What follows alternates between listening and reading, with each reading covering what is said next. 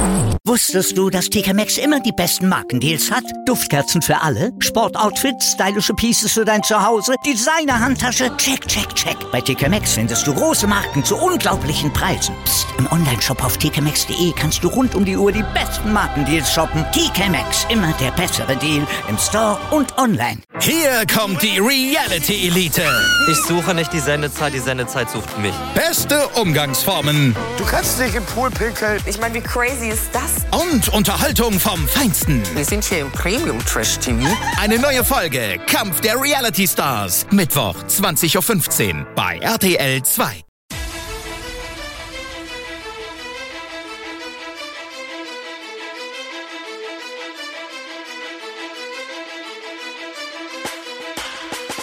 Hallo und herzlich willkommen zu Fantasy AT, der Fantasy Football Podcast. Und ich würde wieder ganz herzlich bei einer neuen Episode begrüßen. Ja, heute eine Premiere hier beim Fantasy AT Podcast. Ich würde ganz herzlich zum ersten Stammtisch begrüßen. Mein Name ist Joey Kunzwino und normalerweise würde jetzt Michi Dokatz gegenüber von mir sitzen, aber den haben wir in wohlverdienten Skiurlaub geschickt. Stattdessen springt ein sehr guter Freund an, Patrick. Danke, dass du da bist. Ähm, Patrick, jahrelang schon miteinander Fantasy gespielt, etliche Duelle geliefert und heuer natürlich eine sehr große Liga gerissen. Was mir sehr gefallen hat, eine, eine Liga, die auch ähm, ein sehr spannendes Draft-System hat mit unserer Auktionsliga, was auch sehr cool ist, ähm, zu, ähm, oder der- dass der Draft spannender wird. Hast du gewonnen? Wie ist aber generell dein Resümee oder der Rückblick auf die letzte Fantasy-Saison? Also auch von mir hallo, hallo erstmal und dem, dem Michi auch einen schönen Urlaub. Ähm, Hat er sich verdient? ja, ich hoffe, ich kann ihn gut vertreten heute. Wie du schon gesagt hast, die Fantasy-Saison war natürlich sehr erfolgreich für mich dieses Jahr. Wenn man erfolgreich ist, dann ist man ein guter Fantasy-Spieler. Wenn man nicht erfolgreich ist, ist Fantasy nur Glück natürlich. Dieses Jahr habe ich halt das Können und das Glück vereinen können. Prinzipiell der Auktionsdraft ist für mich viel spannender einfach als der normale Draft. Ähm, dadurch konnte ich mir halt auch eine Mannschaft leisten, die, ja, würde ich sagen, schon an ein All-Star-Team angegrenzt hat. Ja, war sehr cool aufgestellt. Und hat am Schluss besonders hinten raus. Aber das ist wirklich das Spannende, glaube ich. ähm, Und ich glaube, dass der Auktionstrap vielleicht immer mehr. Ähm, Ja, ich würde es empfehlen. Also ich finde es wirklich spannend. Das ist, es ist halt ein bisschen ein Aufwand, den man betreiben muss im Vorhinein als Vorbereitung. Aber prinzipiell, wenn man einen Spieler möchte, kriegt man ihn dann auch. Und das ist halt schon, schon was Cooles. das ist nämlich genau der Punkt. Also, wenn du sagst zum Beispiel, ich will Christian McCaffrey, Aaron Kamara und ähm, Aaron Rodgers haben, bekommst du ihn. Wahrscheinlich schon. Wahrscheinlich. Außer Der es Rest- will ihn jemand noch mehr. Ja, stimmt, der Rest der Mannschaft schaut dann nachher anders aus. Ja. Aber ich glaube, dieser Auktionsdraft wird vielleicht besonders bei ähm, Spielern wie wir zwei zum Beispiel sind, die in mehreren Ligen agieren, ähm, dass man halt ein bisschen Würze reinbringt in den normalen voll. Draft. Das differenziert dann ein bisschen, ja, macht es ein bisschen spannender. Ja. Und man kann sich halt wirklich auch vielleicht, also ich habe das immer ich spiele in zwei Ligen, ähm, ähnliche Mannschaften zu haben, damit man sich doppelt ärgern kann oder eben doppelt freuen. äh, das geht dann halt gut, wenn man einen normalen Draft spielt und einen Auction Draft. Genau, und das zusätzliche Spiel hat natürlich auch ein bisschen mehr Würze reingebracht. Ähm, wo siehst du, oder generell, wenn wir jetzt zurückblicken, die Aussichten auf, auf 22 mit dem Spiel mehr, ist ja sehr interessant, weil natürlich ähm, es jetzt, glaube ich, in den Draft natürlich jetzt sehr, oder man muss sich sehr überlegen, in welche Richtung man tendiert, nachdem sehr viele Running Backs natürlich verletzungsbedingt ausgefallen sind.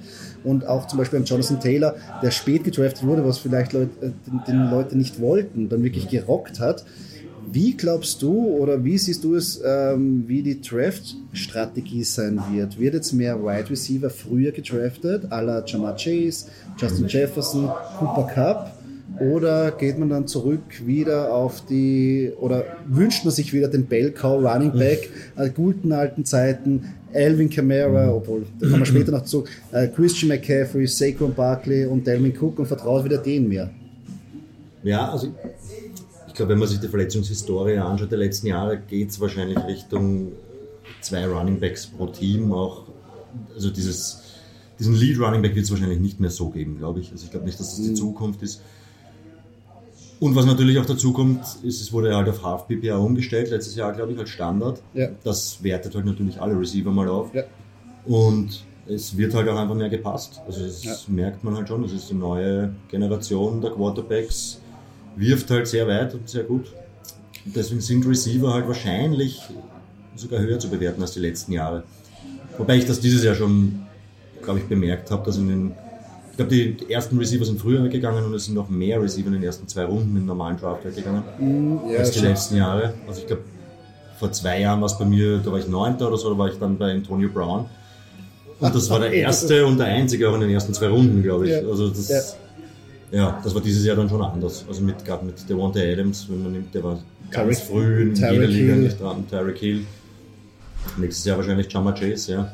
Ja. Also das sind schon Spieler, Justin Jefferson, Ja. die haben größere Rollen übernommen, glaube ich, heute noch in den Teams, ja. Ja, es, es, ich finde es auch, dass die Wide Receiver, ich meine, man schaut dann immer in die, in die App-Site rein und denkt halt so, zweites Viertel und noch immer ein Punkt, aber die können dann halt richtig Gas geben, wenn einfach ein Mhm. Mit Drive, einem Player. mit ja. ein, wenn ein Ja. Mhm. Drive passt oder sie für einen Drive halt unterstützt werden durch eben, wie du gesagt hast, Umstellung auf die PPA-Punkte, dass man Punkte kriegt, Mhm. wenn der in einen Drive ähm, gefeatured wird mit ähm, zwei, drei Catches Ja. und vielleicht 20, 30 Yards, das schaut das wieder ganz anders aus, wie Perfekt, beim ja. Running Back. Mhm. Ähm, und ich glaube auch, was du richtig gesagt hast, ich glaube auch, dass die Liga sich geändert hat, dass man vielleicht zu früh jetzt momentan auch immer vom Running Game weggeht. Wenn es nicht funktioniert, dann einfach sagt, okay, ich habe einen guten Quarterback, ich setze ihn ein, wie zum Beispiel aller ähm, äh, Chargers, die einen Justin Herbert hinten haben, wo die sagen, okay, wenn das Running Game gestoppt wird, ist Ja. es jetzt nicht das Ende der Welt, weil er, Ja. er wäre ein Justin Herbert. Ja. Ich meine, es geht, glaube ich, schon noch darin, einfach, es ist einfach 20 Jahre zu überwinden, du halt leichter einfach mal mit einem Pass.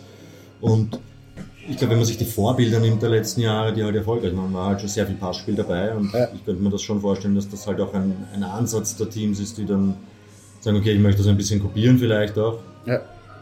Aber ja, das Laufspiel ist trotzdem, meistens ist es so, ein erfolgreiches Team hat halt auch ein gutes Laufspiel. Also das ist jetzt nicht Auf, nur auf Pass. jeden Fall bei den Colts Ja. war natürlich, wenn du Jonathan Taylor jetzt gehabt hast, den man auf Ja. magaziniert mit ihm.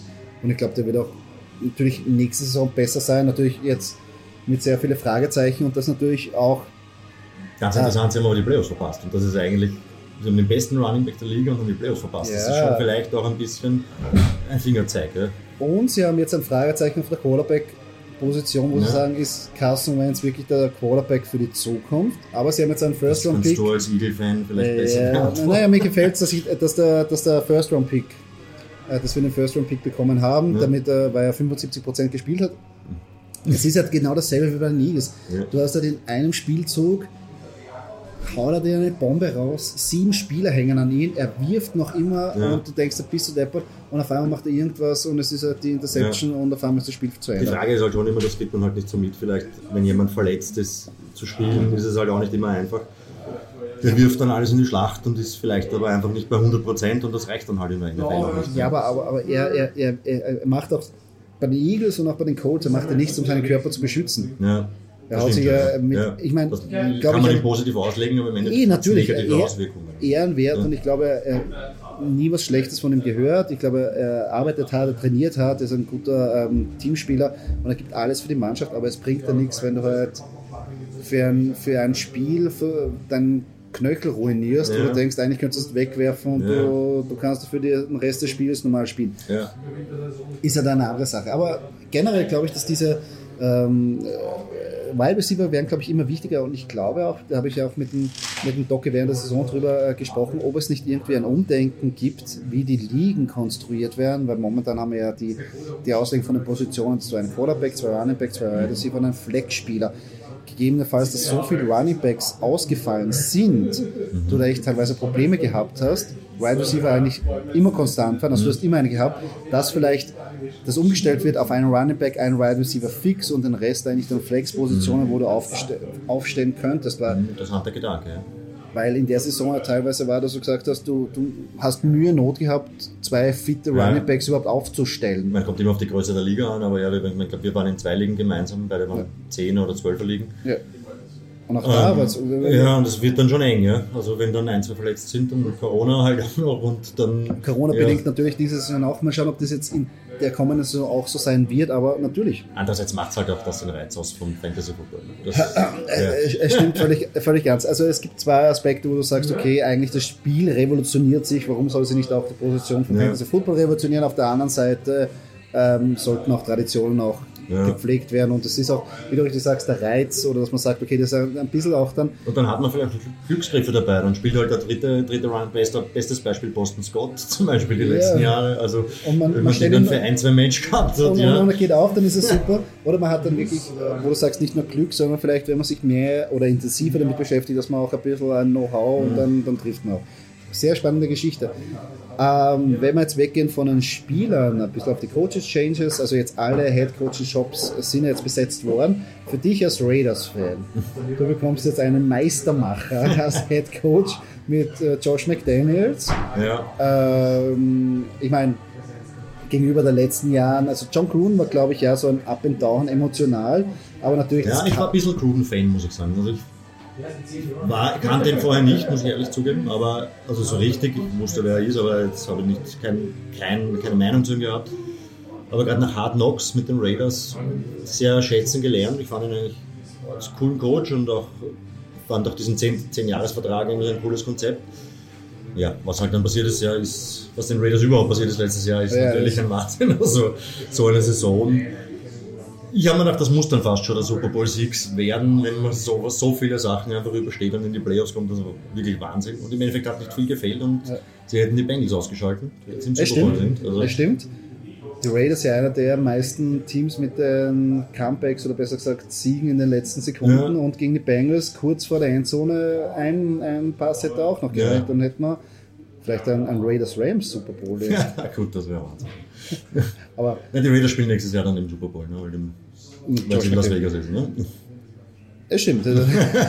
Das sollte eigentlich nicht.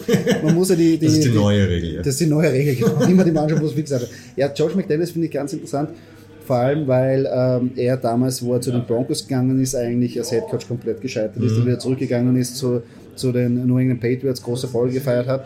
Aber auch dieses Jahr äh, mit Mac Jones natürlich auch gute Arbeit geleistet, wenn man sagt, das ist ein Rookie. Jetzt mit Derek Carr eigentlich einen fähigen, guten Quarterback, der extrem unterschätzt wird, weil der echt still und heimlich eine gute Saison gespielt hat, für das, was er eigentlich für einen Druck gehabt hat. Derek Waller war, äh, Darren Waller, Entschuldigung, Darren Waller war verletzt, einer der meisten. ähm, Ja, aber ja, die Handler ist auch Verletzungsprobleme hat gekommen halt jedes Team. Ne? Also ich, ich, fand, ich fand, die Raiders haben schon, glaube ich, nach ihrem Niveau gespielt, kommt mir vor. Also das, der, der Roster hat das hergegeben, was sie dann noch erreicht haben. Viel mehr ist eigentlich mit der Mannschaft nicht drinnen. Und vielleicht schafft es halt wirklich Josh McDaniels da auch ein System reinzubringen, das halt nicht jedes Match auf Messerschneide steht, und sondern dass man mal auch ein paar Matches vielleicht so locker gewinnt, quasi. Ähm, ja, interessant zu sehen. Er hat auf jeden Fall das Erfolgsgehen. Das ist schon, glaube ich, was Entscheidendes im Sport. Das sieht man oft. Andererseits gibt es halt genug Beispiele, wo Coaches von den Patriots weggegangen sind und keinen Erfolg hatten. Ähm, ja, Das natürlich auch, aber also ich bin, ich bin skeptisch optimistisch. okay, also gute, äh, gute Mischung, gute Mischung. Na, ich bin optimistisch für Hunter Renfro. Weil wenn Ja, man gesehen hat, bei Josh McDaniels hat es immer diesen Slot-Receiver, diesen Mhm. gefeaturten Wes Welker, äh, Danny Mandola und wenn er Ja. diese Position einnehmen kann, ähm, die er eigentlich jetzt schon eingenommen hat. Julian Edelman, Entschuldigung, wir, äh, Super Bowl MVP. Ähm, Ja, ganz ein interessanter Spieler auch, finde ich, Hunter Renfro. Das ist Wahnsinn. sowas. Was? Du bist Footballspieler, das gibt's einfach Ja, nicht. das sieht man nicht aber an. Aufgekämpft Ja. und danach zu einer ähm, Touchdown- und Catch-Maschinerie Ja, geworden. Und ja. mit den Raiders Super Bowl. Das, was ich mir hoffen würde, dass vielleicht Josh McDaniels, aber obwohl, ich weiß nicht, ob er so dafür bekannt ist, einmal Josh Jacobs in die Gänge Ja, kriegt. das ist nämlich auch Josh ein Jacobs finde ich geiler Running Back. finde Das ich. stimmt, Ja. aber ein es- richtiger aber- Bulldozer und das ist so ein klassischer Running Back einfach noch. Dieses Jahr viel zu wenig auch, finde ich, ja, eingebunden eigentlich in das Ganze. Ich glaube, und das ist eben das, was ich vorher schon gesagt habe, dass, glaube ich, die Raiders auch zu den Mannschaften gehört, die dann zu schnell das Running Game, wenn es nicht funktioniert Ja. hat, beiseite gelegt haben und sich eher auf die Stärke. Ja, Sie die hatten Raiders noch haben eine, die Stärke. Also wenn ich mich recht erinnere, war die O-Line noch ganz neu aufgestellt und Ja. auch ziemlich, ziemlich fraglich, wie die performen wird. Ja. Für das war es eh ganz okay. Da müsste man halt arbeiten, ja. Also vielleicht, und das ist ja auch ein bisschen der Patriots Way, also das ähm, übers Laufspiel, das Passspiel dann zu bringen und ja, vielleicht, also den Running Back hätten sie ja eigentlich Ja, für das. Finde ich sehr, finde ich sehr interessant. Also Vorher haben wir es nicht erwähnt, falls ihr euch wundert, warum im Hintergrund Musik und, und, und andere Leute reden. Wir haben wirklich heute den Stammtisch wirklich ins Lokal gebracht. Wir sind hier in dem USW-Beisel äh, beim Bier und reden wirklich drüber. Also wirklich oldschool Stammtisch. Das habe ich vorher am Anfang vergessen zu, zu erwähnen. Und von diesem Stammtisch wird es natürlich jetzt in Zukunft mehr geben. Freuen wir uns natürlich auf Input, falls ihr irgendwelche Sachen habt oder Ideen oder vielleicht einmal dabei sein wollt, schreibt uns sehr gerne auf unseren sozialen Medien. Ähm, Prost. Prost natürlich, ja. Wir natürlich auch zum Stammtisch, gehört natürlich ein Bier dazu, das ist völlig klar. Hm. Wenn man sich jetzt, ähm, jetzt die Woche Revue passieren lässt oder vielleicht das Wochenende mit dem Pro Bowl, ähm, ja, gemischte Meinungen natürlich, das ist ein bisschen schwierig, keiner will sie verletzen, es ist so ein, äh, ja, ja, Wischiwaschi-Spiel, ja, war es schon immer. Aber eine Aktion steht ein bisschen raus und dann komme ich gleich zu einer Mannschaft, wo man nicht ganz weiß, wie es in die Zukunft geht. Alvin Kamara wurde ja am Wochenende verhaftet, weil er vor dem Pro Bowl mit angeblich, also sind nur alles äh, Anschuldigungen, mit ähm, Freunden einen Spieler fast zu Tode geprügelt hat ist jetzt einkassiert worden. Ähm, letzte Ergebnisse, ich weiß nicht, ob er jetzt schon freigekommen ist, aber wird wahrscheinlich auch, wenn es nicht legal Auswirkungen haben, wahrscheinlich auch von ähm, Seiten der Liga wahrscheinlich ähm, wahrscheinlich ein paar Spiele Sperre wahrscheinlich kommen äh, Wobei die Liga das ja unterschiedlich agiert, würde ich jetzt mal sagen. es kommt, das auf, ist nicht immer es, kommt auf, ja, es kommt an. Ähm, generell äh, gliedert sich das jetzt in einem ein Problem von mehreren Problemen von den New Orleans Saints ein, weil man natürlich jetzt Camara generell ähm, up and down, Mhm. ähm, jetzt äh, Sean Payton weg, der Masterminder, der Offense Guru, ähm, neuen Head Coach, wo ich mir denke, ja, ist ein bisschen undankbare Quarterback-Position, Mhm. Tyson Hill. Ähm, äh, Ganz schwierige Situation. Ganz schwierig. Ja. Und natürlich äh, Salary Cap Michael Thomas, ob er zurückkommen will. Ähm, das ist sehr interessant, was, wie die New Orleans Saints agieren, weil natürlich die New Orleans Saints generell für Fantasy in den letzten Jahren, also die, die letzten Ja. fünf Jahren sehr relevant waren. Natürlich nur unter Drew Brees, Michael Thomas und Alvin Kamara. Ist für dich, wenn es jetzt heißen würde, Kamara spielt jetzt in einer so ah, sagen wir so eine Light Offense, wäre für dich Camara jetzt noch ein First Round Pick wert? Wo man auch nicht weiß, ob er suspendiert wird für ein paar Spieler. Ja gut, bis dahin sollte man vielleicht ein bisschen mehr wissen.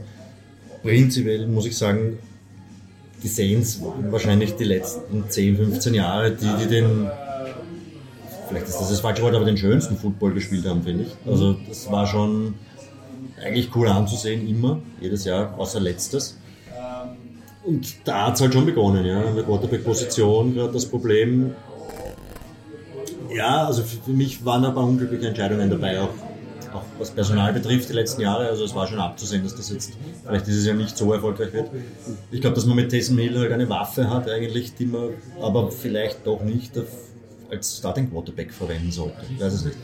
Oder man muss halt wirklich das Spiel auf das aufbauen und das war's halt. So ein Spiel haben die Saints nicht gespielt die letzten Jahre. Also irgendwie war das nicht stimmig dieses Jahr für mich.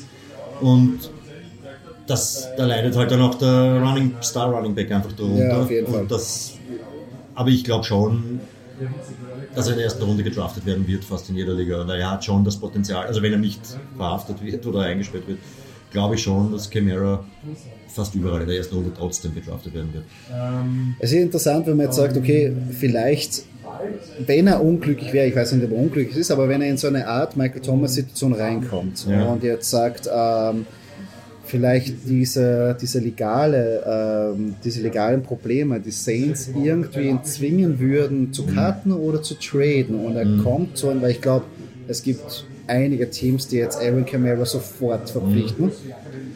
Ähm, Wäre es natürlich interessant, wo er dann irgendwie landen könnte. Aber ich denke mir halt dieses Szenario, du bist, weiß nicht, vielleicht Platz 8 im Draft und Camara ist noch am Markt. Also ist es dann so, dass du sagst, mm, ja. oder ist es dann schon, du musst ihn eigentlich nehmen oder auch Das Platz ist- 10 oder so. Also das, Oh.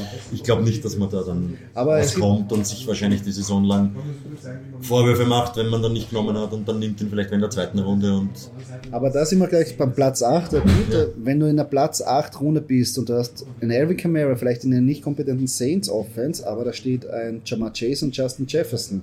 Ja, ich bin sowieso jemand, der gerne ein bisschen wilder draftet, würde ich mal sagen. Also ich draft gerne mal auch einen Quarterback in der zweiten Runde. Also ich habe das die letzten Jahre immer schon so gemacht, dass ich ein bisschen versuche, den Draft ein bisschen aufzuwühlen. Und bin dann auch bei Kelsey in der ersten Runde oder so in den letzten Jahren gewesen. Also von, ich würde wirklich sagen, in Zukunft, der hat auch ein Wide Receiver auch an 5 oder 6, warum nicht? Also, Ich glaube, es, es, es gehört da sehr viel Bauchgefühl dazu. ja. Und ich finde auch immer, ich habe diese Saison etwas gemacht, was ich früher noch nie gemacht habe in dieser, in dieser Art. Ich habe sehr viele Cowboys-Spieler gedraftet. Und ich habe Jahr, jahrelang Cowboys-Spieler nicht gedraftet, weil ich keine Cowboys-Spieler mag und nicht zu ihnen helfen will. Aber ein, sagen wir so, professioneller Angänger muss sagen, du darfst dich nicht verschließen. Und ich habe eine Lehre daraus gezogen und ich sagen, ich werde das nicht mehr so machen, weil ich eigentlich nicht zufrieden war. Weil es mich ähm, gestört hat, zu hoffen, dass Cowboys-Spieler Ja. oder, oder ist ja wurscht, wie auch immer. Das mache Aber ich schon das- seit Jahren. Ich draft Ja, keine Spieler, die ich nicht mag. Also und den, das, jemanden, den ich und das nicht ich, mag, den draft ich nicht. und das finde ich auch, weil zum Beispiel Ezekiel Elliott ist Ja. bei mir weg. Und, und andere Spieler auch. Und ich glaube, ich hätte mich da mehr, also wenn ich jetzt rückblicken soll, hätte ich mich mehr auf mein Bauchgefühl und auf das irgendwie verlassen sollen. Welchen Spieler finde ich dann eigentlich Ich glaube, man cooler? geht dann halt auch lieber mit Spielern unter, die man gern mag, als mit, Das mit ist das Spielern, die man gar genau, nicht mag. genau. Lieber mit Spieler untergehen, die man mag und sagt, scheiße, aber der ist geil, wie Ja. wenn du sagst, du gehst unter und sagst, mit einem Arschloch untergehen. Ja, also Arschloch, ist jetzt Ja. übertrieben, aber Hat man äh, zumindest auch schon eine Ausrede, falls es nicht funktioniert. Ne? Ihr seid sicher versorgt. Ja. machen wir dann schon. Danke vielmals. Andererseits sind es natürlich dann oft auch Picks, die dann ja, eigentlich schlecht sind, aber ich, ich stehe dann trotzdem dazu. Also wie gesagt, vor zwei Jahren zum Beispiel Mahomes, glaube ich, in der zweiten Runde gedraftet, einfach weil ich wollte, dass ihn kein anderer bekommt. Und ja, ist, ist klar, dass sowas nicht, aber ich bin trotzdem zumindest in die Playoffs gekommen. Also, Ja, das ist aber, es spielt natürlich auch damit immer, immer eine kleine Rolle, wenn man sagt, okay, oder vor allem, wenn man weiß, man draftet vor einem Spieler oder man draftet vor einem Gegner und man weiß, der will diesen Spieler Ja, haben. Vielleicht nimmt man Nächste. aber das ist natürlich der nächste, dass man einfach ärgern will. Aber das ist natürlich was anderes. Ähm, wo wir gleich bei Patrick Mahomes oder, oder generell bei, beim, äh, beim Changes sind, ähm, es ändert sich ein bisschen jetzt die Quarterback-Kultur. Also wenn man sich das anschaut, so die Alteingesessenen, die jetzt wirkt ja jetzt irgendwie nostalgisch, aber die letzten zehn Jahre irgendwie die, die, die Liga dominiert haben, ähm, schwinden schon langsam jetzt wirklich. Auch Tom Brady, der jetzt gesagt hat, ich meine jetzt schon wieder Gerüchteküche, dass er doch zurückkommt, aber wenn man jetzt wegnimmt, Tom Brady, Aaron Rodgers, der schon langsam aus der Liga rausfädelt, obwohl er jetzt noch nichts gesagt hat, Ben Roethlisberger, vor, vor Jahren Eli Manning, letztes Jahr ähm, Philip Rivers, also die wirklich sehr gute Quarterback, die die sich verabschieden und die jetzt ein Drew Brees. Drew Brees, ja, letztes Jahr natürlich. Ähm, wo glaubst du oder wer wird sich da irgendwie ein, also besser gesagt, oder welche Spieler siehst du jetzt da, jetzt nicht in den nächsten zwei Jahren, sondern vielleicht in 10 Jahren, 15 Jahren so in der Position wie jetzt Aaron Rodgers oder Tom Brady? Ja, ich glaube, also da, ja, mit Patrick Mahomes wird man da wahrscheinlich nichts falsch machen mit dieser Prognose. Auch Josh Allen ist natürlich offensichtlich, der wird wirklich von Jahr zu Jahr besser, kommt man vor. Super Also Talent, das das ist stimmt, echt das stimmt. Wahnsinn, ein harter Arbeiter und also Ja. wirkt, der wirkt, ja, Buffalo Bills Fan sein ist, glaube ich, schwierig über die letzten Jahre, aber wird es ein paar neue Fans geben. Jetzt kommen neue Zeiten, ne? stimmt. Ja. Um, Kyler Murray natürlich, auch wenn, der, auch wenn die Saison jetzt eher ein Rückschritt fast war, finde ich, gegenüber der vorigen. Aber Mhm, ja. Auch ein unfassbares Sporttalent einfach, das muss man halt schon Schon sagen. Wahnsinn, also ja. wenn jemand in der besten Baseballliga der Welt und in der besten Footballliga der Welt Wahnsinn. in ein Team kommen könnte und sich aussuchen kann, das ist schon heftig. Ja. Justin Herbert ist für mich so der, der neue Rogers, also so ein, Ja. Playmaker, einfach mit irrsinnig. Also bei dem habe ich wirklich so das Gefühl, der hat so dieses Quarterback-Gehen einfach in sich, dieses Playmaker-Gehen und das ist schon, also das, das so soll ein Quarterback sein, finde ich ein bisschen. Ja. Also Er schaut das auch so aus beim Ja. Quarterback. Er ist groß, Ja, athletisch ähm, und hat nicht diese, noch nicht diese äh, Rogers-Allüren, sondern ein ruhiger Typ, der sagt, ich will einfach nur Football Auch spielen. Joe, Burrow natürlich, genau. Joe Burrow, genau genau das gleiche eigentlich. Ja. Und ja, ich bin eher ein Fan noch von diesen Playmakern, ne, die nicht jetzt nur selber laufen. Das ist, ist zwar auch, das sind natürlich super Athleten alle, also Lama Jackson, noch äh, Jane Hurts. Jalen Hurts, ja, äh, perfektes Beispiel. Den, ich finde, das ist, ja, den sein Quarterback spielt, gefällt mir nicht. Das kann man nicht helfen. Das, da bin ich eher noch eben bei dieser Justin Herbert, Joe, Joe Burrow, Ich bin, Aaron Rodgers Partie.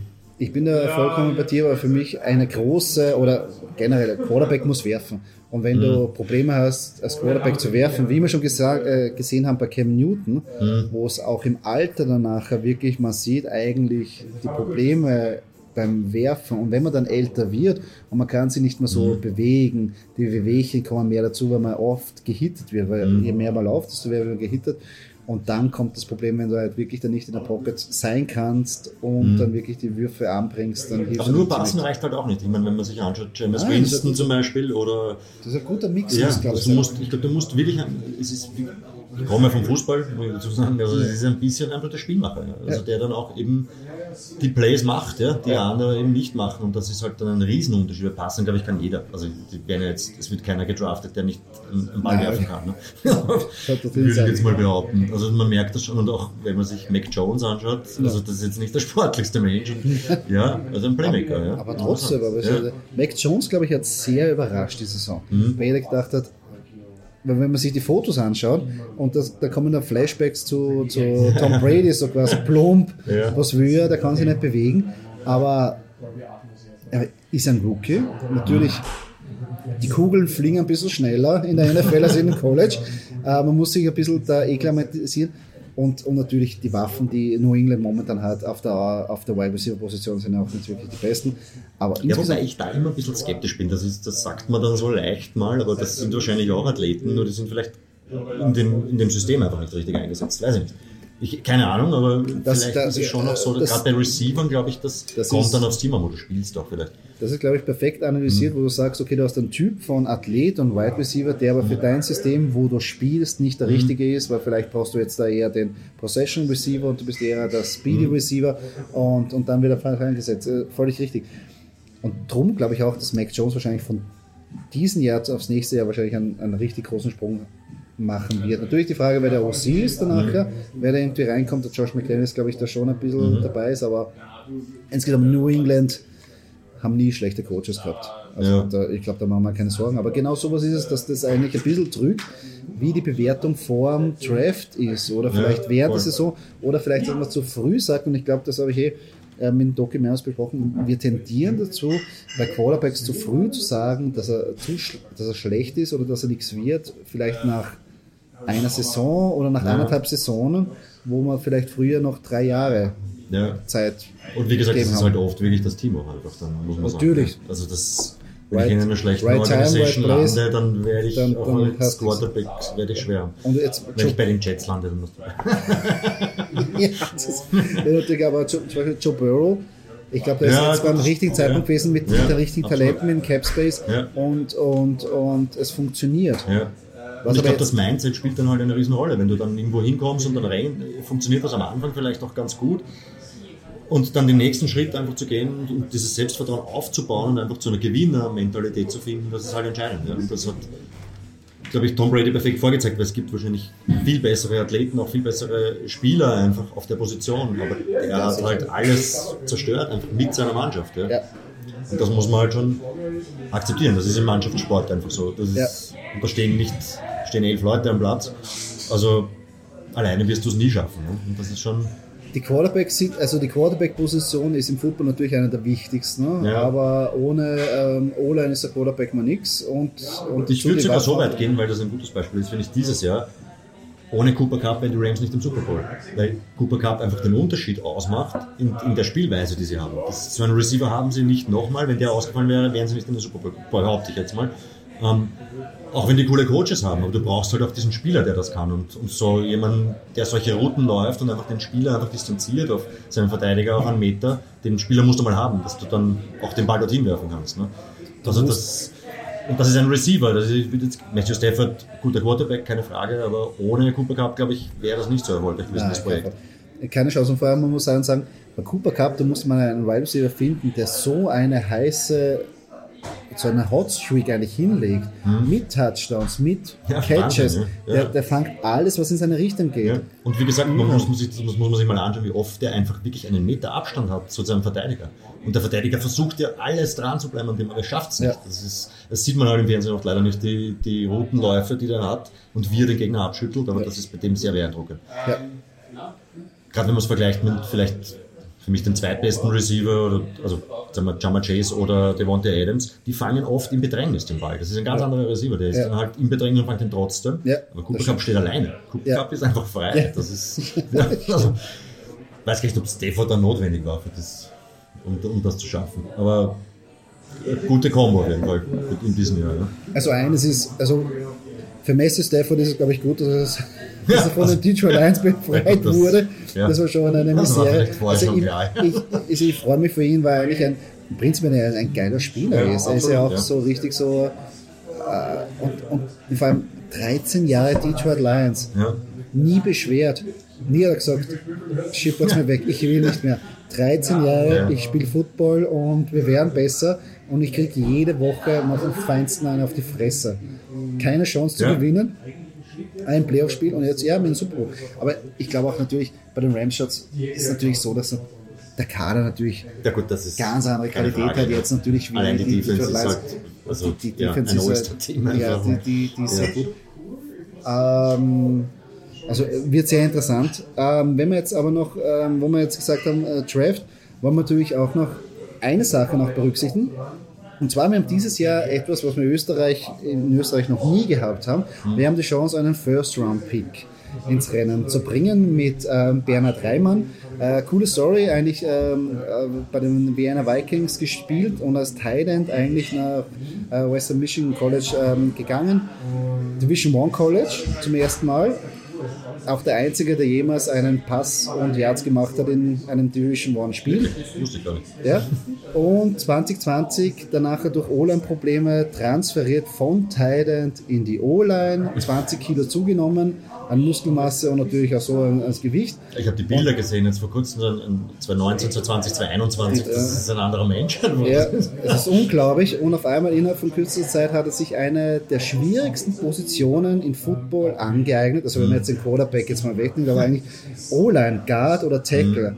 Wahnsinnig schwierige Position, da brauchst du eigentlich Raps, Raps, Raps, Erfahrung und Ja. du musst wissen, wie es geht.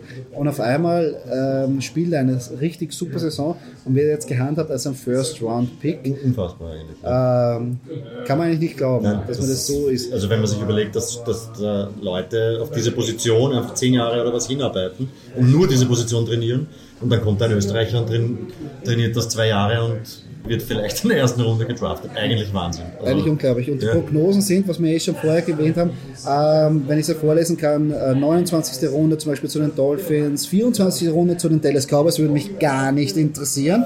Ähm, 26. oder besser gesagt 24. Pick oder 26. Pick zu den Titans. Auch wieder Dolphins sind da im Gespräch. Eagles natürlich auch im, im 19. Pick. Aber ein Pick, äh, das hast du vorher auch gesagt, natürlich, weil die Cincinnati Bengals ein großes Problem gehabt in O-Line. Ähm, an 31. Pick oder vielleicht 32. Pick, das weiß man jetzt Ja. nicht. Ähm, die Cincinnati Bengals Ja. werden da auch Vielleicht haben wir bald einen Super Bowl Sieg. in den, in den Mock Drafts. Äh, also Bernhard Reimann, wirklich eine echt, echt coole Story und ähm, macht jeden Mut, der irgendwie sagt, okay, er spielt der Football ähm, als junger Spieler und, und geht dort drüben äh, aufs College. Natürlich eine schlechte Ausbildung hat er auch nicht genossen, Ja. glaube ich. Ähm, er lebt dort wirklich den American Dream und jetzt ähm, interviewt worden bei den NFL Insider. Die wollten sehr viel über Österreich ähm, erfahren. Und echt eine coole Geschichte. Ich würde sowieso sagen, wenn, wenn man sich die amerikanischen Sportarten anschaut, vor allem die NBA, also ich kann mich erinnern, vor 20 Jahren oder was, da gab es noch nicht viele Europäer in der NBA und mittlerweile sind sogar die Besten aus, aus Europa. Und in der NFL ist das noch gar nicht angekommen eigentlich. Also ich glaube schon, dass das auch in Zukunft äh, werden einfach viel mehr Europäer auch in der NFL spielen.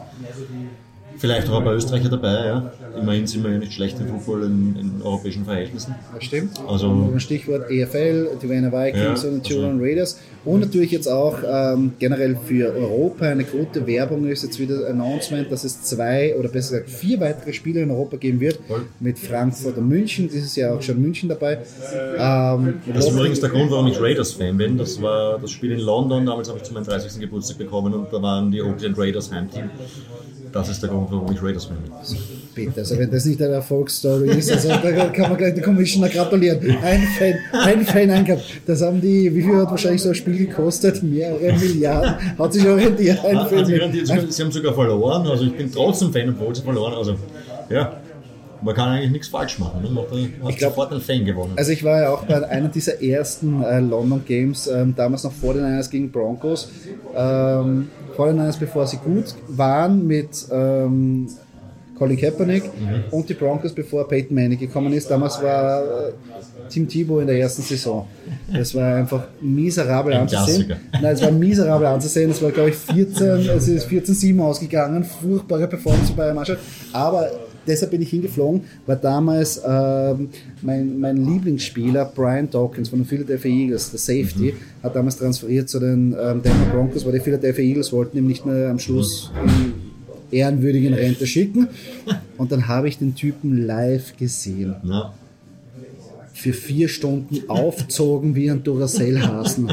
Und es ist ja so witzig, wenn man sich die Spiele anschaut, dann live im Stadion und es ist ein TV-Timeout, dann stehen ja eigentlich die am Spielfeld ja einfach nur herum, die chillen ja herum. Und alles sitzt auf Bank, außer Brian Dawkins, der ist von einer Linie zur anderen gelaufen, hat jeden motiviert, schon, geht schon, geht schon. War herrlich anzusehen, hat mir sehr gefallen. Also, und diese, diese Erfahrung, wie eigentlich so ein Spiel abläuft, dass du es wirklich live siehst. Und vor allem, was man auch nicht vergessen darf, ist es eigentlich immer dann so ein bisschen auch ähm, eine, eine Familienveranstaltung, wo vorher gibt es nachher ähm, Tombola, du kannst Bälle werfen, es wird immer was für die Kids geboten und du hast vielleicht nicht so viel Ängste dorthin zu gehen wie vielleicht beim Wiener Derby. Also es ist ein bisschen Ja, na, absolut, ähm, ja. Familienfreundlicher, nicht nur natürlich die, die NFL, aber auch natürlich die Footballspiele in Österreich. Also ich glaube, dass für einen Footballsport in Europa ist es ein, es Eine rückt, super Sache. es Man- rückt für uns natürlich- weiter. Ja, man kann natürlich hinterfragen, ob das sinnvoll ist, dass man seine Heimspiele in einem anderen Kontinent spielt, aber für, für, für uns Europäer ist es auf jeden Fall toll und ich fand es auch eine ganz tolle Erfahrung. Also, wie gesagt, ich war vorher nicht Raiders-Fan und ich bin es eigentlich deswegen damals geworden, obwohl das eine grottenschlechte Partie war gegen die Dolphins. Die waren, glaube ich, vorletzter gegen letzter. Also, Derek Carrs äh, Rookie-Saison. war es Oh, okay, ja. ja. Ähm, aber es ist einfach irrsinnig toll zu sehen, was das für eine Riesenshow auch einfach ist. Das muss man Ja, schon sagen. das auf jeden Fall. Das ist gerade, wenn man es wenn man's live sieht, ist das noch viel mehr wahrzunehmen. Dann ist ein Konzert in der Halbzeit. Und Ja, also das ja, ist das schon ein, ein cooler Event einfach. Ja, auf man jeden sagen. Fall. Also es ist äh, wirklich eine coole Show. Und ähm, ich meine, London war nicht ganz weit weg, aber in den letzten Jahren, äh, also auch noch vor Corona, war es sehr schwer, London-Tickets zu ja. ergattern. Ja. Mittlerweile, weil es so begehrt natürlich war, war ein ganzer Kontinent. Und ich glaube, jetzt mit London Games und mit dem deutschen Spiel schifft es ein bisschen und Ja. vielleicht haben wir mehr Chancen, da irgendwie hinzukommen. Und München ist jetzt von uns, von Wien, jetzt einmal ähm, äh, näher. Im Endeffekt ist die Partie dann zweitrangig. Es ist eher das Erlebnis, das man dann dort erlebt. Ja. Natürlich schön, wenn es ein, ein Spiel ist, das auch Also ja, quali aber- qualitativ wäre es gut, Ja. aber äh, wie gesagt, in München steht ein Hofbräuhaus und danach, So und danach schaut man, machen. und dann schaut man sich die, das Spiel an. Ja, wird generell interessant, wie sich dann nachher das entwickelt und dann nachher mit einigen Österreicher, die vielleicht dann noch eine Chance haben, ähm, in der NFL doch mehr Fuß zu fassen, wie natürlich jetzt äh, Platzkummer und Seikowitz, die jetzt im Practice Squad waren, obwohl natürlich äh, jetzt die Frage ist, inwiefern sie jetzt dann nachher in einen aktiven Roster da reinkommen. Ähm, nicht so wie Reimer, der wirklich gedraftet wird, wahrscheinlich von einer Mannschaft, wo sie sagen, okay, das Commitment und ähm, dann wahrscheinlich ein Vierjahresvertrag. Äh, bei beiden habe ich mir eigentlich gedacht, vor der Saison, dass sie eine Chance haben in, bei ihren Mannschaften, aber jetzt nach der nach, nach, nach Platzkummers Run da in, in Ja, der und, Preseason. und danach natürlich, Sigmund ja. Barkley auch äh, Wiegelwogel. Aber natürlich jetzt ein neuer, ein neuer Coaching-Staff, ähm, Mhm. wie es da weitergeht. Und bei Arizona, ja, mit Seikwitz schwierig zu prognostizieren. Ob die zurückkommen, ob sie eingeladen ehrlich, ich werden. weiß jetzt nicht hundertprozentig, ob der jetzt auch trainiert er voll mit, mit, mit der Mannschaft, äh, Seikowitz. Ja, Practice Squad, ja. also ja. ich meine, ja, mit Seko jetzt dann wahrscheinlich jemanden, von dem man lernen kann, auf jeden Ja, Fall. auf jeden Fall. Das muss man mal sagen. Prinzipiell ist es, glaube ich, schon eine tolle Erfahrung einmal und also es wirkt schon, beide wirken so, auch wenn man sie in Interviews hört, äh, felsenfest davon überzeugt, dass sie schon die Chance bekommen. Also ich glaube, das ist schon mal der erste Schritt, wenn man sich selbst bewusst ist, okay, ich könnte NFL spielen. Also ich, ich, ich habe die körperlichen Voraussetzungen und ich habe auch das Können, dass ich dort mithalten kann. Und das sieht man ja sicher im Jahre, also in, während, des, während des Jahres einfach im Training. Ja. Bin ich weit weg von denen oder ist, Ja. es, ist es irrsinnig unrealistisch? Und das Gefühl habe ich nicht. Also ich muss ehrlich sagen, dass beide mir Optimismus vermitteln, dass sie auch wirklich vielleicht mal ähm, ein Play spielen in der NFL. Ja, wäre wär sehr schön. Wäre noch immer der erste oder bei beiden einer der Skillplayer, die zum ersten Mal auf einer NFL, also ein österreichischer Mhm. Skillplayer, der in der NFL spielt und vielleicht einen Down spielt. Ja, mal schauen. Drücken wir beiden natürlich die Daumen. Es Äh, hat beim, beim St. Brown auch ein bisschen gedauert. Ne? Da hat man auch vielleicht sich früher Ja. schon erwartet, dass er, dass er ein bisschen eingebunden wird, aber er wurde im Laufe der Saison hat er doch ein paar Bälle bekommen ne? vom, vom Aaron Rodgers und ja, das ist ja, ist ja nicht schlecht. Ne? Also, auch wenn man jetzt nicht erster Receiver ist. Ne? Stimmt, und vor allem Amon und St. Brown am letzten Drittel der Saison wirklich sehr gut Das ist der von den. Lions, oder? Ja. Ja. Aber gibt es nicht den von Packers auch? Den anderen St. Brown? Achso, du, den hast den St. Brown. Ja, ja. Achso, den Bruder hast du Ja. gemeint. Ich glaube, da ist der andere Deutscher. Oder ist Sind der, beide? Sind beide Deutsche. Ja. Okay.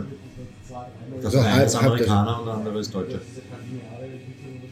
Von einem ist natürlich der, also der von den Lions ist Halbdeutscher, oder? Ja. Okay, halt, und ist der andere nur Deutscher.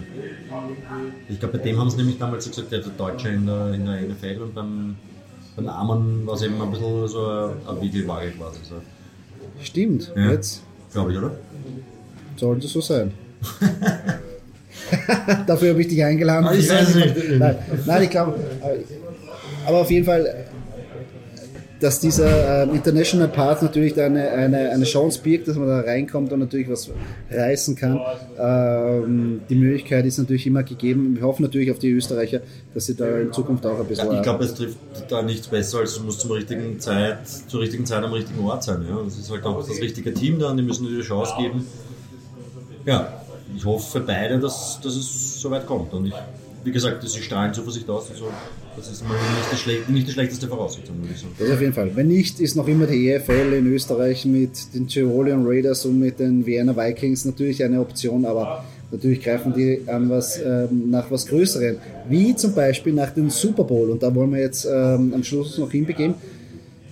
Die Playoffs waren ja eigentlich sehr am Anfang, ja, hat es ein paar, wie soll man sagen, David gegen Goliath Spiele gegeben, wo auch der Ja, wobei ich da gleich widersprechen muss, weil dieses Jahr, das, das wurde vielleicht so, so prognostiziert, aber dieses Jahr war einfach eine NFL-Saison, da gab es keine Favoriten. Jeder konnte jeden schlagen und es war eigentlich jedes Team war schlagbar. Also finde ich. Das stimmt, das und stimmt. deswegen, natürlich geht man dann in ein Spiel und denkt sich, ja, okay, die sind halt Favorit, aber im Endeffekt, wenn man es objektiv betrachtet, über die Saison gesehen, war es klar, dass das Playoffs werden können, wo einfach jemand weiterkommen, weit kommen kann, der vielleicht nicht so auf der Rechnung ist, so wie es halt vielleicht die Bengals dieses Jahr sind, aber Das- die Bengals können auch jeden schlagen. Das war schon klar auch, finde ich. Also das ist jetzt nicht so ganz eine Orgel Überraschung, dass sie das können. Also dass sie es halt durchziehen über die drei Spiele, vielleicht überraschend, gerade weil es so eine sehr junge Mannschaft ist, aber das Können an sich und, und das Leistungsniveau an sich, finde ich, ist dieses Jahr sehr, sehr eng gewesen. Also das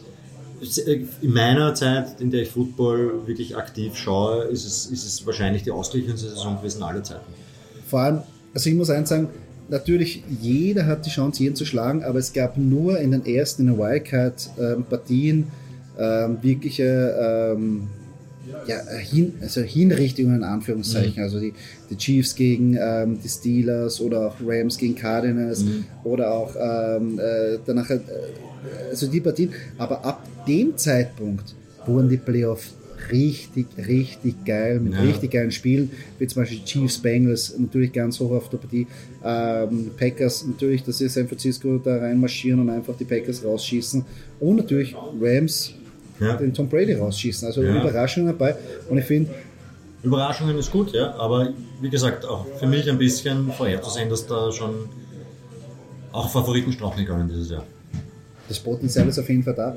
Und äh, auf dem Weg zum Super Bowl, wenn man sich das anschaut, wir haben ja vorher schon mal kurz darüber gesprochen, ähm, sind ja nicht, ähm, dass beide Mannschaften jetzt im Super Bowl stehen, sind ja die Kickers nicht so unbeteiligt Ja, ist schon- gewesen. ja. Also nicht nur im Laufe der Saison, sondern auch am Ende der Saison.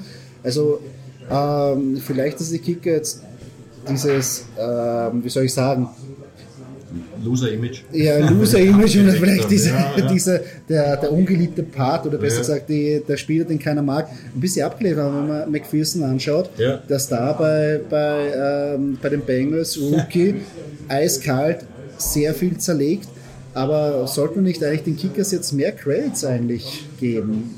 Auch während Also denen, denen die treffen schon auf jeden Fall. ja, das ist natürlich immer, das ist einfach zu sagen. Also es gab ja schon immer welche, die halt hauptsächlich getroffen haben, aber es haben halt leider sehr vielen die Nerven versagt, ja, die letzten Jahre. Dieses, dieses Jahr überhaupt nicht. Wir haben gerade darüber gesprochen, es gab keinen einzigen Misskick in den letzten Minuten der Spielentscheidung, war keinen einzigen. Das ist schon sehr, sehr interessant auch, ja. Weiß nicht, vielleicht sind da Mentaltrainer am Werk. Coaching-Staff, Mentalträger, was auch immer, aber, aber es spricht für die Qualität der Kicker, die Ja, einfach jetzt, absolut, jetzt ja. am Schluss sind. Oder vielleicht das Scouting-Department, die sagt, okay, wir, wir holen den Kicker, was wirklich spielentscheidend ist. Ähm, McPherson für mich ja eine ganz eine heiße Aktie jetzt Ja. am Schluss vom Super Bowl. Ähm, insgesamt, Ich weiß auch nicht, in, we in welchem. Ich, ich glaube, das war das Spiel gegen die, gegen die Titans, wo er dann ein, weiß nicht, über 50 Yard Field Goal zu schießen hatte und einfach auf den Platz gegangen ist und gesagt, passt, wir, wir sind im Finale. Ja. Wir sind in der nächsten Runde. Eiskalt. War Wahnsinn einfach. Das ist, Coole ja, Ansage. Ja. Und Natürlich, dann auch reinhauen ist natürlich. Natürlich, wenn es nicht passiert, dann der Erfolg ja, ja, ja. das, ist echt. das ist echt cool. Ja, auch dieses Spiel gegen die Chiefs, auch von der Bengals-Seite her, mit diesem Underdog-Image, dass sie immer wieder, ja, ähm, Joe Burrow natürlich, er ist ja verletzt gewesen, man hat ihm nicht viel zugetraut. Auch vor der Ja, okay. Verletzung eigentlich auch überragend gewesen. Ja. Also man hat schon Auf gesehen, was Fall, der drauf hat. der hat ja. was drauf. Ja. Und natürlich aber jetzt ähm, Underdog in der, in, der, in der Liga, wo natürlich die Pittsburgh Steelers drin sind, wo die ähm, ähm, Baltimore Ravens drin sind und danach als Conference-Sieger reingeht sind. Gegen ähm, deine Raiders natürlich, wie du, wie du selber weißt, glücklich natürlich eingezogen oder glücklich äh, eingezogen. Da hat nicht viel gefehlt, aber danach auch ähm, gegen die Titans, ja, neunmal gesackt und trotzdem gewonnen. Wahnsinn, ja. Und danach gegen die Chiefs auf einmal eine Halbzeit verschlafen und dann die Ja. andere Halbzeit komplett umgedreht und dann auch noch die Partie gewonnen, wo ihnen keiner eine Chance gegeben hat. Also wirklich Ja. Chiefs, Bengals, da waren alle ähm, für einen Chiefs Super Bowl. Vor allem Gut. kurz vor der Halbzeit, ne, im Endeffekt. Ja. Kurz vor der Halbzeit, Ja, also wenn der viel- dann auch noch ein Touchdown oder ein Field Goal wird, wird es halt ganz schwer. Ja. Dann, dann wäre es, ja. meiner Meinung nach wäre es dann unmöglich gewesen, aber da ein bisschen die Football-Götter Ja. waren auf, auf Joe Burrows Seite, Ja. dass ich am, Das ist dann oft so eine Kleinigkeit, die dann halt entscheidet. Ja. Auf, auf diesem Niveau dann, ja, das, ich habe damit die können halt alle Football spielen, das ist halt schon, das Ich hab- muss man schon also sagen, wenn man so weit kommt, kann man halt auch eine Partie drehen einfach mal, ja, weil man das Potenzial dazu hat einfach. Ja.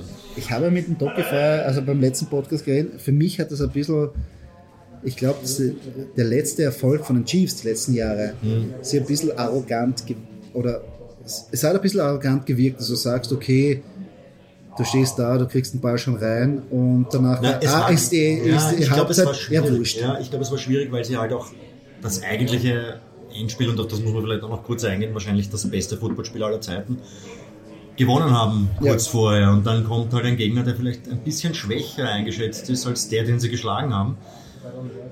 Dann geht man in die, ins Spiel, führt schnell einmal und ist eigentlich meilenweit vorne zur Halbzeit.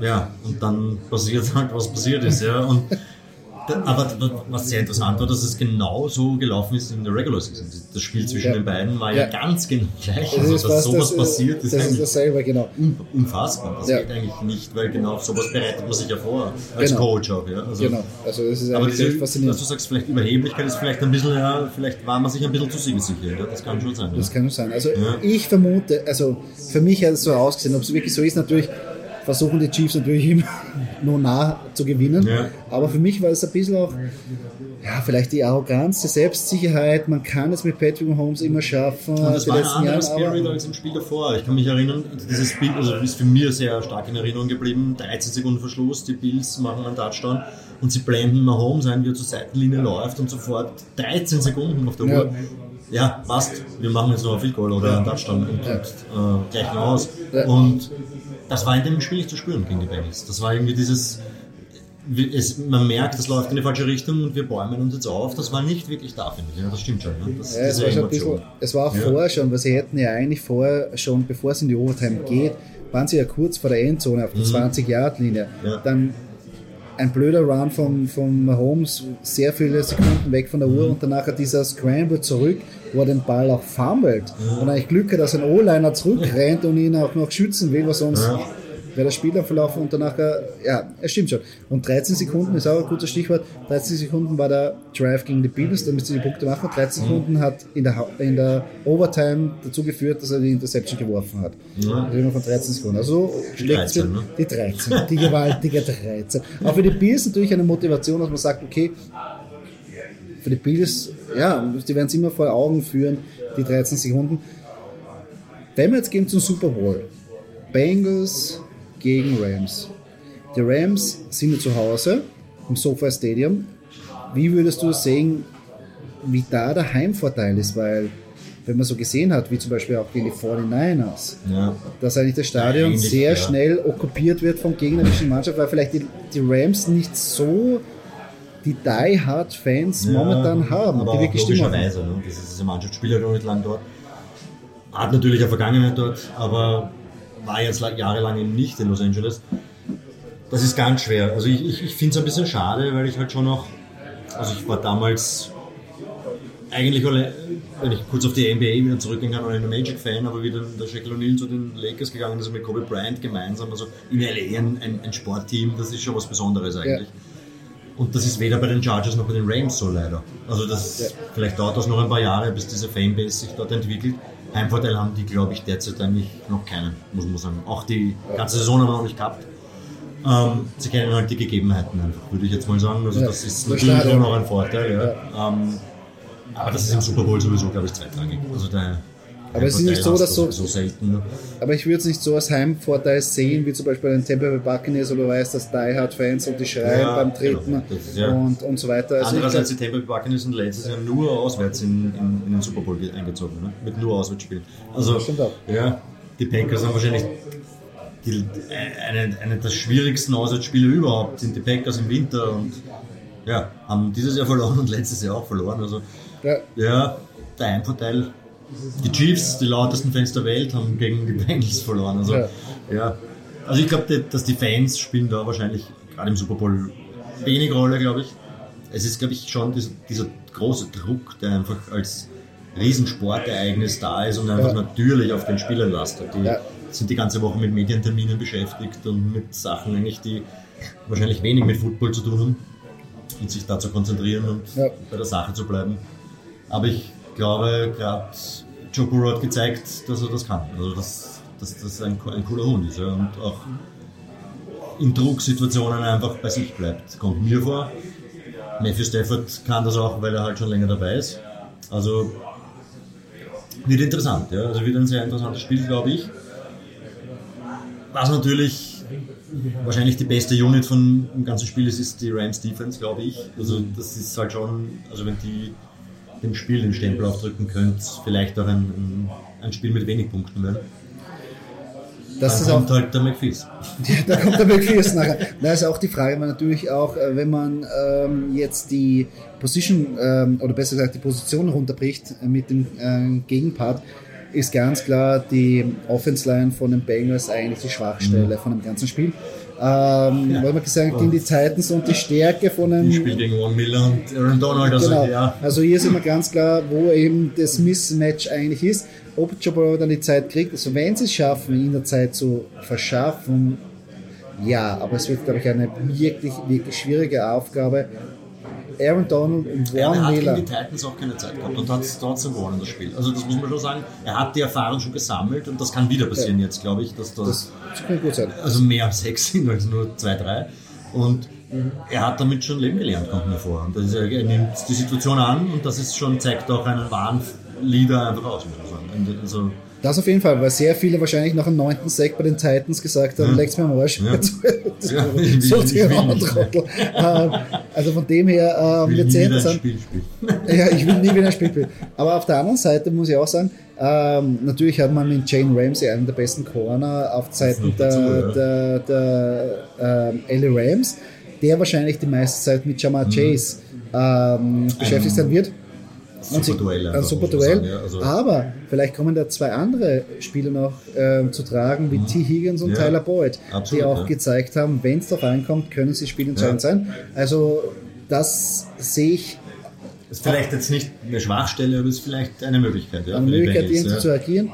Ähm, Andererseits die, die Rams Offense hat halt auch ihre Waffen. Ja, das darf man Natürlich, man muss einmal. Cooper Also- Cup in den Griff kriegen, Ja. Odell Beckham Jr. Ja. ist ja auch nicht irgendwie. Und dann kommt noch ein frischer Cam Akers, der Ja. auch es liebt, Leute über den Haufen zu rennen. Ja. Ähm, ja, natürlich. Also wird echt ein hammergeiles Spiel. Und natürlich, Zumindest ist die Statistik wieder mittlerweile weg, dass, äh, dass sie, wenn sie in der Halbzeit führen, einfach alle Spiele gewinnen. Ähm, das hat sich mal erledigt, das heißt, man kann sich den Super Bowl bis zum Schluss anschauen, ne? Auch wenn die Rams in der Halbzeit führen. das stimmt. Das stimmt. Also insgesamt, aber auch das Duell von den, von den, von den jungen Head Coaches. John McVay 36 und ähm, Zach Taylor 38. Also ein bisschen so, ähm, natürlich vielleicht jetzt ähm, Sean McVay im Vorteil, weil er schon mal im Super Bowl war. Aber natürlich, es wird Ja, der Druck ist wahrscheinlich aber doch größer äh, für die Rams, würde ich jetzt mal auf sagen. jeden ja. Fall, weil die haben viel investiert, ja. sehr viel investiert. Wo natürlich bei, bei den Bengals äh, mit Joe Burrow in der zweiten Saison, was, Mhm. was übrigens auch der einzige Quarterback sein kann, der ähm, College-Finale gewinnt, Heisman Trophy und einen Super Bowl. Wirklich. Ist natürlich eine Statistik, wo du sagst, okay, du hast noch Zeit, aber die, insgesamt, was du richtig gesagt hast, die Rams haben sehr viel investiert. Jetzt in die Mannschaft. Von, Ja. Miller zu holen. Also da gibt es kein, oder Beckham Jr. geholt. Also da gibt es kein, wir bauen auf für die nächsten Ja. Jahre, sondern das ist Win-Now-Modus. Und wenn sie jetzt nicht gewinnen, dann haben sie, glaube ich, ähm, auch massive Probleme. Cap Space, äh, Draft Picks haben sie nicht so viel. Was Es ist vielleicht ein bisschen Aber- eine ähnliche Ausgangssituation wie bei den Chiefs gegen die Bengals. Ja. Es ist schon, die Rams haben im Endeffekt die Cardinals ausgeschaltet, die so eigentlich Favorit war, einer der Favoriten waren dieses Jahr. Haben die 49ers jetzt aus, ausgeschalten, die absolut eigentlich auf einer Welle dahin geschwebt sind. Also das war ja die, die letzten Wochen, die sind ja in die Playoffs gekommen, das ist eigentlich unfassbar. Und weitergekommen, weitergekommen. Also Vielleicht könnte es auch dazu führen, dass sie die Bengals ein bisschen unterschätzen. Unterschätzen ist vielleicht das falsche Wort, aber sie haben einen viel größeren Druck und vielleicht sind sie sich schon auch zu siegessicher. Das kann schon sein. Also das kann man schon vorstellen, dass, man, dass, man, dass, dass sie schon sehr, sehr, sehr viel Selbstvertrauen haben und sehr von sich selbst auch überzeugt sind, die Rams.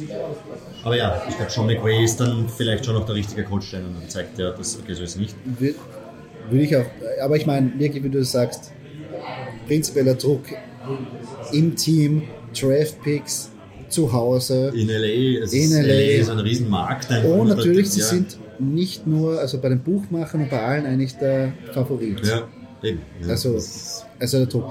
ja. Also wird interessant. Jetzt kommen wir natürlich zum Wichtigsten. Dein Tipp für den Super Bowl?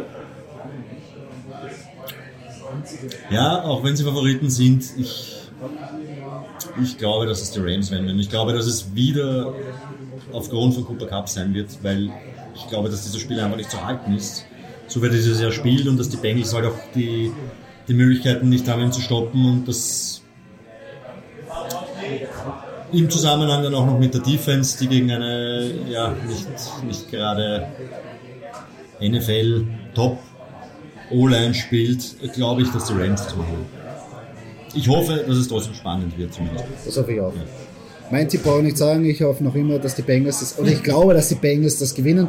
Äh, Ist auf jeden Fall der sympathischere Pick. Ja- ich habe so ein Gefühl. Ich habe ein Ja. Gefühl, wie wir schon gesagt haben, McPherson vielleicht am Schluss, Ja. ähm, Jabbar bleibt cool. Auch Jama Chase, kurz noch das zu besprechen, natürlich spielt er ja, ein Rookie, Wahnsinn. Ramsey, aber es ist ihm zuzutrauen, auch Jalen Ram- Jalen Ramsey zu ja, performen. Also sicher. Also es ist alles mit, finde ich schon sehr interessant, dieses Duell. was ich interessant finde bei den ganzen Super Bowl, also ich meine, es gibt keinen Grund, wo du mir jetzt sagen kannst, den, warum die Bengals nicht gewinnen sollten.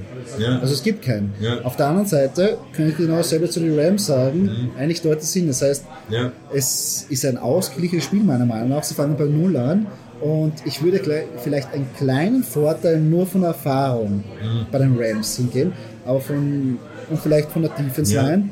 Aber so sind sie echt sehr spannender Super Bowl. Sagen. Und natürlich die Komponente, was du gesagt hast, jeder denkt natürlich High-Flying Offense. Ja. Ich glaube, es wird echt eine low-scoring, harte Partie und es wird ein bisschen ein Coaching-Gemetzel Ja. und, und Abtasten und Könnte zumindest passieren. Ja. Ich meine, es ist natürlich immer ein bisschen Spielverlauf. Dann ja, auch. aber ich glaube eher, dass in, also wenn mich einer fragen würde, zweite Halbzeit mehr Punkte als in der ersten Halbzeit. Ja, glaube ich auch. Also, da wäre ich auch dabei. Kurze Frage noch, weißt du, wer die Nationalhymne singen wird? Das weiß ich nicht, aber ich freue mich schon auf die West Coast Rapper, muss ich sagen. Auf meine, meine gut. alte Sehr Generation. Das finde ich nämlich sehr gut, weil und die, ja. die, die, die Anthem ist ein Country-Star, ich habe keine Ahnung und, und ich habe mir gedacht, okay, vielleicht bin ich der Einzige, aber es ist sehr gut, beruhigt mich, beruhigt mich, dass ich auch nicht weiß, wer die junge Dame ist. Ähm, aber die West Coast Rapper Geschichte oder Eminem, Snoop Dogg, Ja. Dr. Dre, sehr coole, also da bin ich auch gespannt. Ja. Vor allem finde ich auch dieses Format eigentlich cool, dass du mehrere zusammenbringst und nicht nur einen hergibst, der seine Lieder so und so Mhm. Absolut, ein ja. Mix. Ich frage mich ja nur, wie die in 15 Minuten oder 20 Minuten, die könnten eigentlich verlängern auf eine halbe Stunde, weil ich meine, Ja. die ganzen, die ganzen, Das wenn man so sagen, die ja. ganzen Hodern, die Ja. brauchen ein bisschen von allen. Wobei mich, also ja, diesmal gehe ich mit Erwartungshaltung in die Halbzeitpause. Normalerweise ist es meistens so, dass ich mir denke, ja, was ist okay. Das sieht mich eigentlich nicht jetzt wirklich, wenn er auftritt. Mit Erwartungshaltung in die Halbzeit Ja, schon das ist ja, das freut mich auf die. Halbzeitpause. Aber ich wurde bis jetzt immer positiv überrascht eigentlich. Also wenn ich zurückdenke an Katy Perry, das war eine unfassbare Show einfach. Also mit habe ich gar nicht gerechnet. Ja. Also vielleicht, ich hoffe, dass es dieses Jahr nicht umgekehrt enttäuschend wird. Dass man sich zu viel erhofft und dann wird es zart. Das wird natürlich. Wo, wo ich sehr freudig zurückblicke, obwohl es dann nachher weg sind, ist Lady Gaga. Ja. Beim Super Bowl, wo die Atlanta Falcons geführt haben, meilenweit vor den New England Patriots und wie es ausgegangen ist, wissen wir. Halbzeit schon war cool. Ja. Und die Stimmung bis dahin war auch Ja, cool. Lady Gaga, Katy Perry waren wahnsinns Halbzeitshows einfach. Ja, ne? das war also sehr das waren Erlebnisse. Das war sehr cool. Ja, dann freuen wir uns auf einen coolen Super Bowl. Danke, Patrick, dass du heute da warst. Gerne, bei hat unserem ersten. Stammtisch. Und so Hat Spaß gemacht. Freuen wir uns echt auf einen Super Football Abend äh, beim Super Bowl und bis zum nächsten Mal. Adios. Und somit sind wir schon am Ende dieses Podcastes angelangt. Falls euch diese Episode gefallen hat, würden wir uns sehr über einen Kommentar oder eine Kritik freuen auf der Plattform, wo ihr diesen Podcast gehört habt. Und wenn ihr keine weitere Episode verpassen wollt, folgt uns auf unseren sozialen Kanälen, wie zum Beispiel Facebook oder Instagram. Dort könnt ihr auch mit uns in Kontakt treten und uns eure Fragen stellen. Danke fürs Zuhören. Bis zum nächsten Mal.